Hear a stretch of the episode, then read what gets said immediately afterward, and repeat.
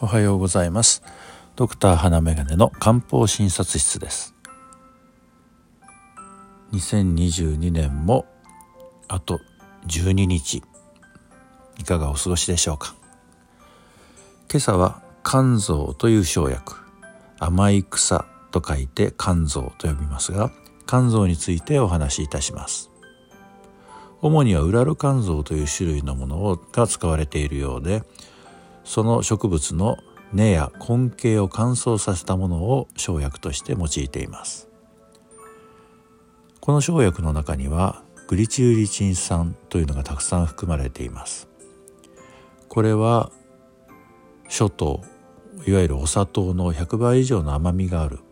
とされるもので甘味料としてよく使われています。醤油味噌漬物をはじめリキュールなどにも含まれていますし甘味料ではないとして使うわけではないですが化粧品や入浴剤シャンプーにも使われてたりします。こういう外用剤に外用剤というか肌につける肌に関係するようなところに使う目的は炎症を抑える作用がある。肝臓に炎症を抑える作用がある。ということが分かっているからだと言われています。また多くの漢方薬にも含まれているのがこの肝臓です。その効能は、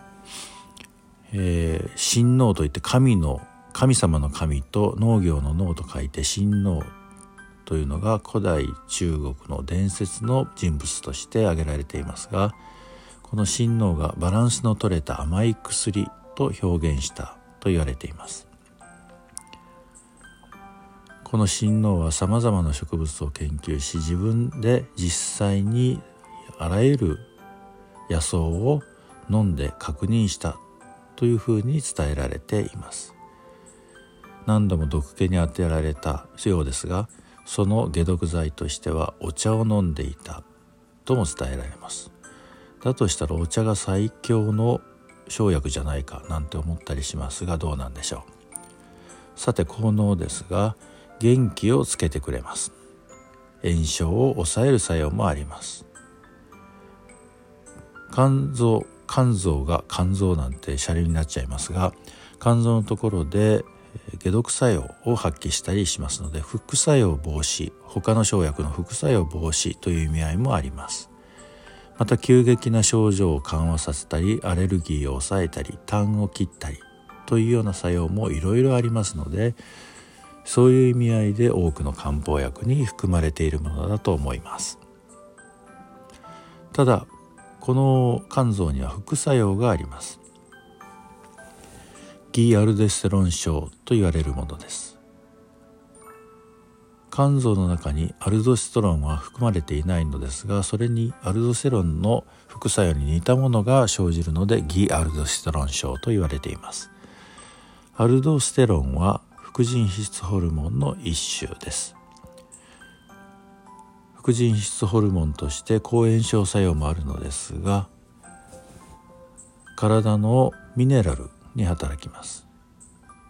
つまりナトリウムを体に溜め込んでしまう。カリウムを外に出してしまう。というような作用があるわけです。ナトリウムを体に溜め込むということは水分も体に溜め込む。という意味になってしまい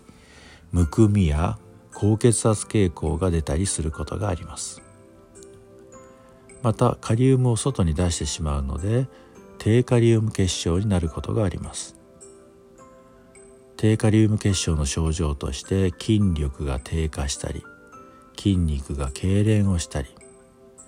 そういう筋肉でできている心臓にも影響して不整脈が出てきたりなんていう副作用までで発現することがありますから注意が必要です。ただこの副作用の発現っていうのは個人差がものすごく大きいんです。一応1日 2.5g の肝臓を服用するようになると注意が必要というふうに言われているのですが 2.5g より少量でも副作用が出る人もいれば毎日どんどん服用してもどうもないという方もおられます。実際この肝臓の副作用がどこにどう働いて出てくるのかというのは実は分かっていないのですがどうやら感受性に個人差が大きいようです。私が経験した中では高齢の女性に、不眠を訴える高齢の女性に上昇陽酸というのを一袋だけ1日1袋だけお出ししたことがあります。これで不眠がすっかり良くなって喜ばれていたのですが数ヶ月服用しているとどうやらなんか最近血圧が高くなってきたような感じがしますけれども関係ありますか？と言われました。実は本当に関係しているかどうかというのはよくわからないのですが関係していると考えてそのお薬を他のお薬に変えたことがあります。上昇用酸医療用のエキス製剤で1袋だけというのは肝臓の量としたら1日にわずか 0.5g なのですがどうやらこれでも副作用が出る可能性のある人はいるみたいです。一方1日3回毎日のようにずっと飲み続けていても何も起こらない。という方もおられます。